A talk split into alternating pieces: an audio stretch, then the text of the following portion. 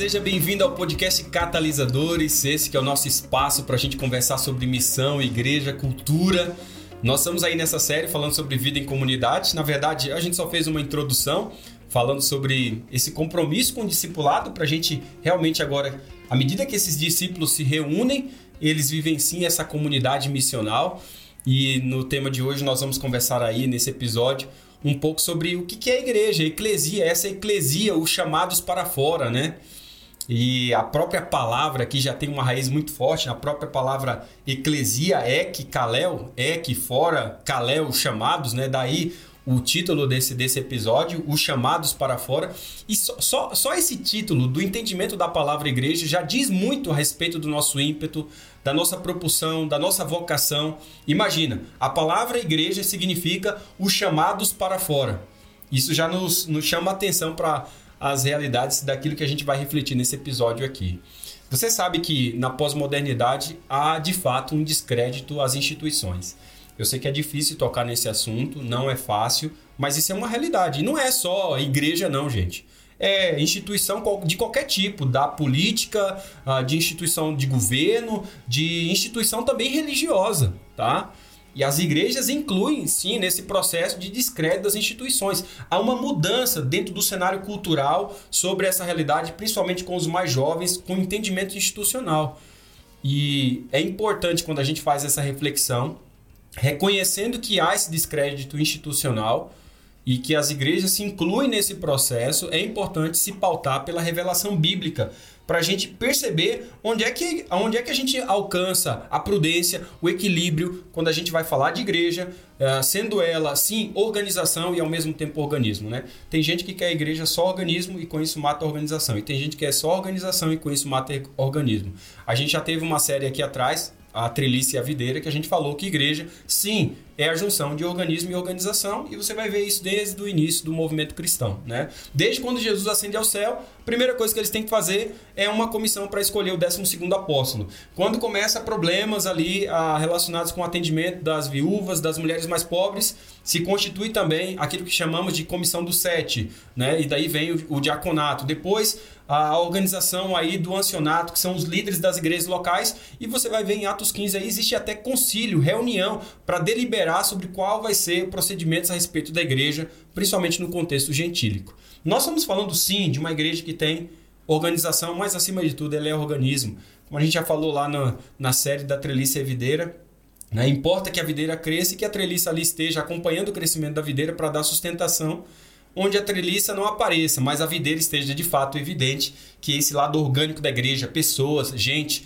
discípulos. Esse foi o fato da gente ter começado esse episódio, dessa, os o episódio anterior dessa série, exatamente falando sobre esse compromisso com o discipulado. De fato, a igreja ela está vivendo um momento importante na sua história. Né? Há um processo de desmistificação do jeito de fazer e ser igreja, mostrando também quão humana ela é, e quão relevantes são as suas realizações para o nosso contexto uh, cultural do momento. E esse novo, eu diria até melhor, né, esse velho olhar afeta a nossa maneira de ser igreja, de, de também administrar as demandas da vida da igreja e também altera a nossa maneira de se entender como uma comunidade pastoral.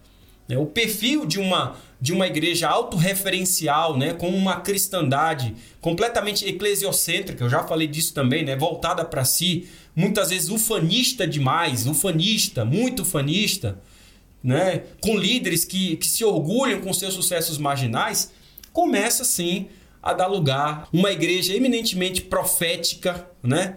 uma igreja descentralizadora, uma igreja que evita repetições artificiosas, né? Muitas vezes um voluntarismo sem fundamento. Isso é fantástico. Quando a gente começa a perceber a igreja, sim, é, se percebendo como uma igreja centrada no evangelho.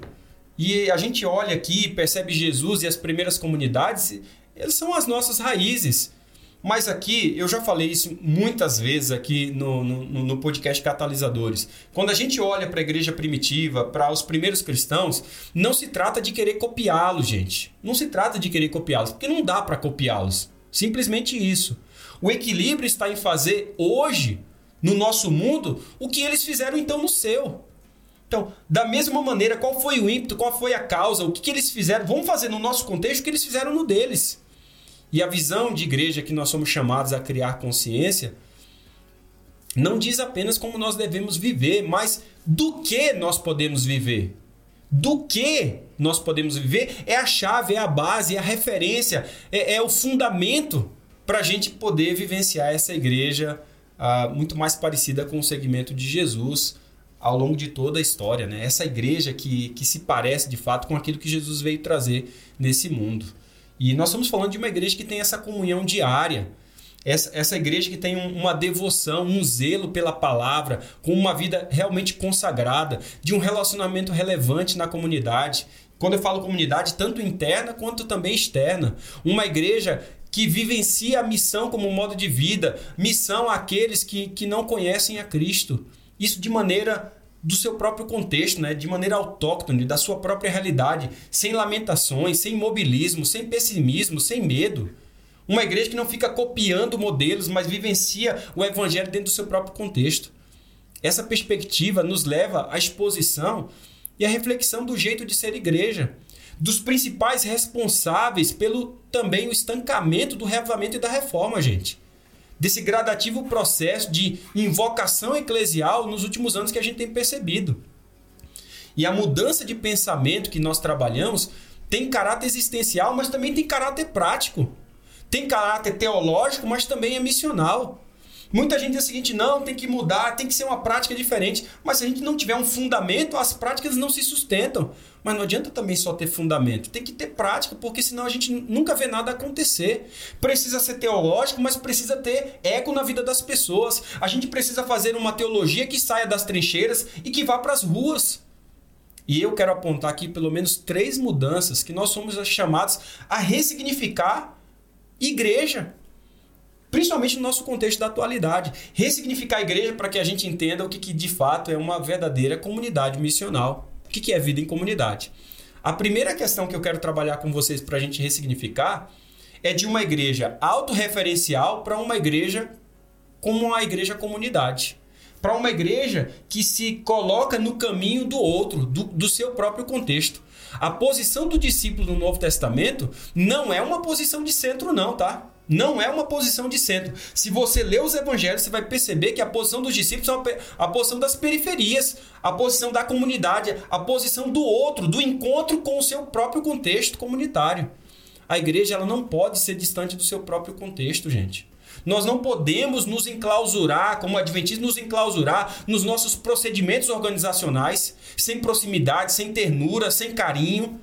Nós precisamos de uma igreja relevante no seu próprio contexto, essencialmente missional, uma igreja centrada no evangelho, que não tenha medo de fato de entrar na noite das pessoas, uma igreja que é capaz de inserir-se nas suas conversas. Eu me recordo de que uma vez a gente que sempre fazia ali, agora a gente deu uma parada um pouco mais, mas há um tempo atrás a gente fazia isso de poder levar lanche para as pessoas ali na, no, no, centro de Curitiba, no calçadão. E era muito interessante, segundas-feiras à noite a gente ia para lá e, e a gente começou a não somente dar comida, tá? Porque dar comida é um passo bonito, mas a gente pode ir mais além. Além de dar comida, a gente começou a levar o lanche para jantar com eles. E aqui tem um poder, tem um significado diferente. Porque uma coisa é você entregar comida e dizer, olha, que Deus abençoe, posso fazer uma oração com você. Outra coisa é dizer o seguinte, olha, hoje a gente veio jantar com você aqui. E a gente senta junto, a gente come junto e aqui se entrelaçam histórias. Eu acredito que o maior milagre quando a gente faz isso não é nem tanto a comida. O maior milagre é a empatia, é conhecer as histórias, é se conectar com as pessoas, é perceber Deus também agindo naquela vida que, embora seja muito difícil, ainda existe centelha do verdadeiro Deus acontecendo ali, naquele coração. E quando as histórias se entrelaçam, aí existe dignidade, existe humanidade. E quando a gente está falando dessa igreja que entra na noite das pessoas e uma igreja que é capaz de inserir-se na conversa, é disso que nós estamos falando. É desse tipo de igreja que nós estamos falando. Por outro lado, gente, nós precisamos de uma igreja que saiba dialogar com aqueles discípulos também. E aí eu já me refiro com aqueles que já têm um pouco mais de contato com o evangelho. Aqueles discípulos que, fugindo de Jerusalém, vagam sem meta, sozinhos, né? Com um, uma falta de propósito, com um desencanto, com a desilusão de um cristianismo muitas vezes considerado hoje como um terreno estéril, infecundo, incapaz de gerar sentido. Eu estou falando daqueles discípulos de que na caminhada para Emaús não encontraram ainda sentido com essa vivência de estarem do lado de Cristo, mas não encontraram sentido.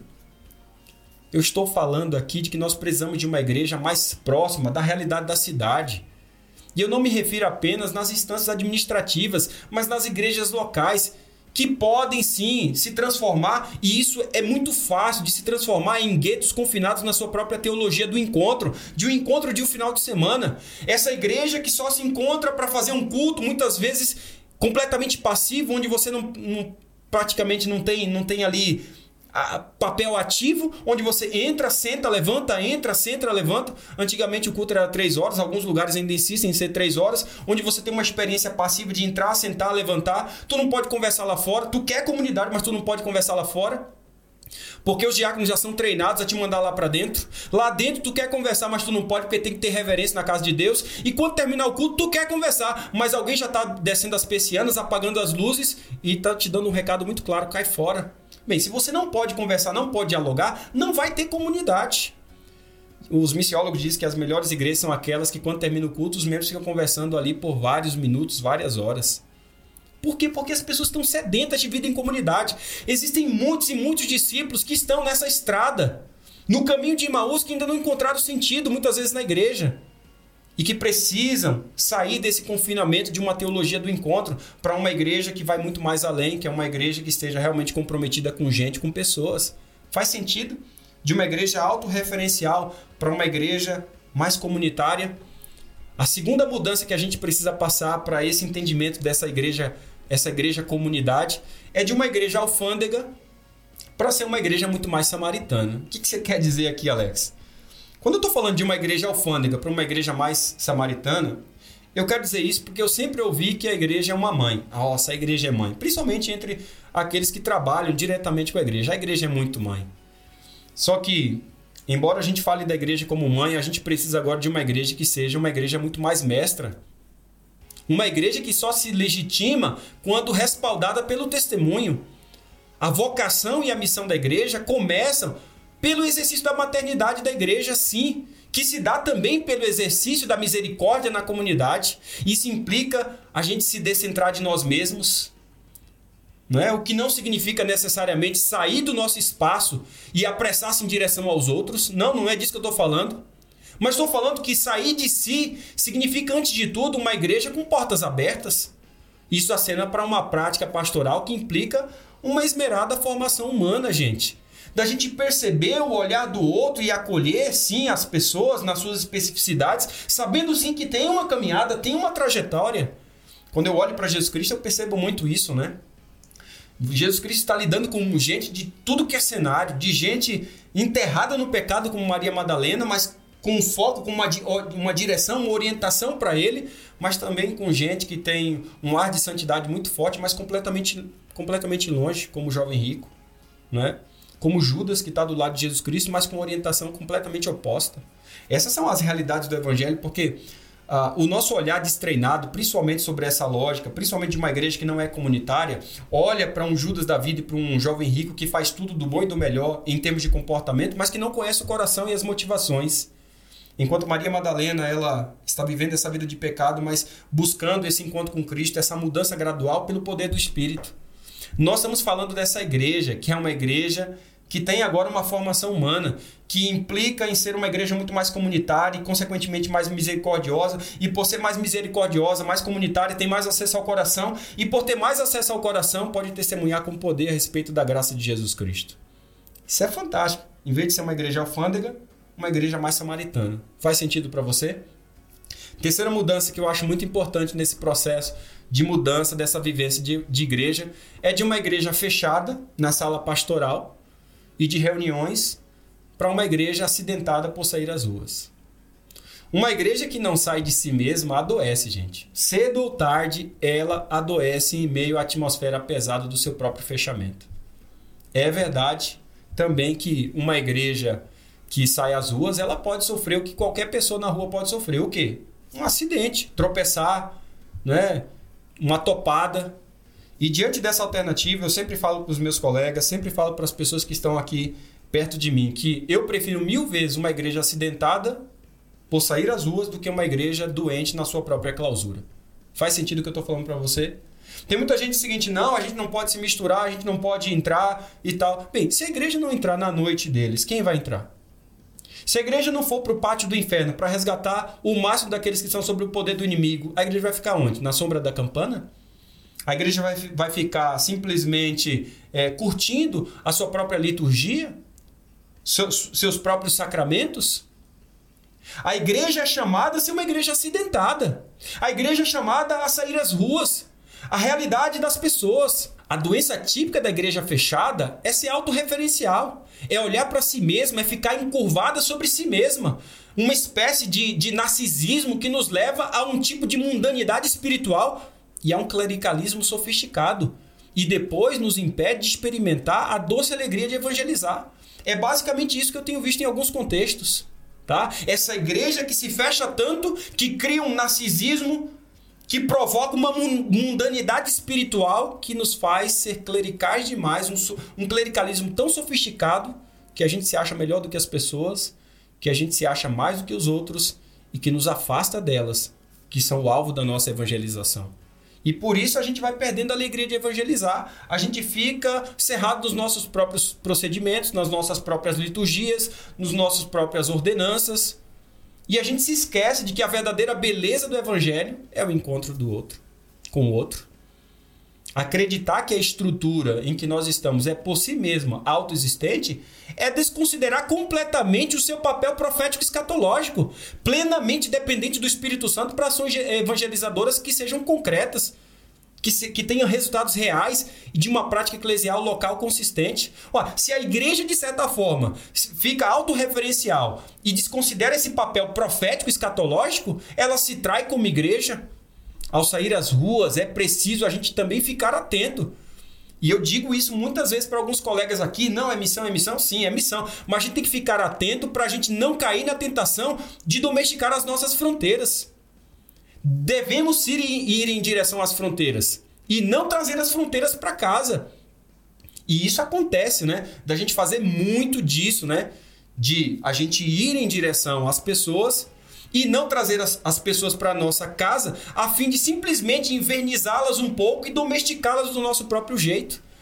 Aqui nós estamos falando de um princípio do evangelho que é o respeito à alteridade, à acolhida dos diferentes, está disposto a deixar se surpreender e aprender com as diferenças. Eu não estou falando aqui sobre questões lógicas daquilo que a Bíblia condena de pecado, não. Eu estou falando sim de acolher aqueles que na caminhada estão em busca de Deus e que muitas vezes nós, com um olhar de julgamento, já afastamos do primeiro momento.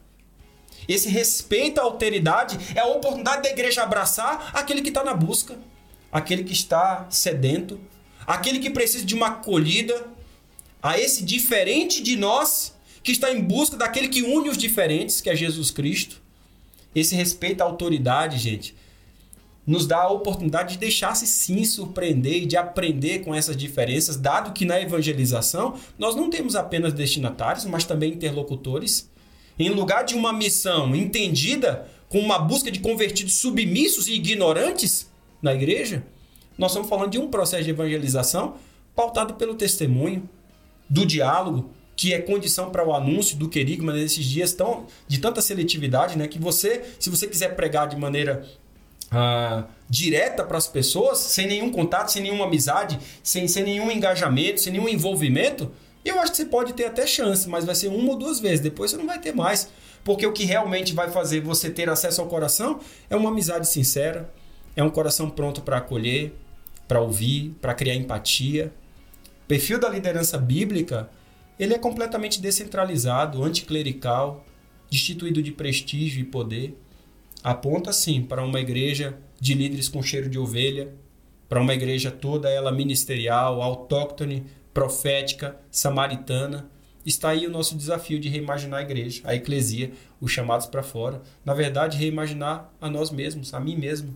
Como essa igreja, que é uma igreja que não se enclausura nas suas próprias reuniões, nas suas próprias liturgias, nos seus próprios procedimentos, por melhores que eles sejam, mas uma igreja que vai em direção à comunidade, os chamados para fora, a eclesia.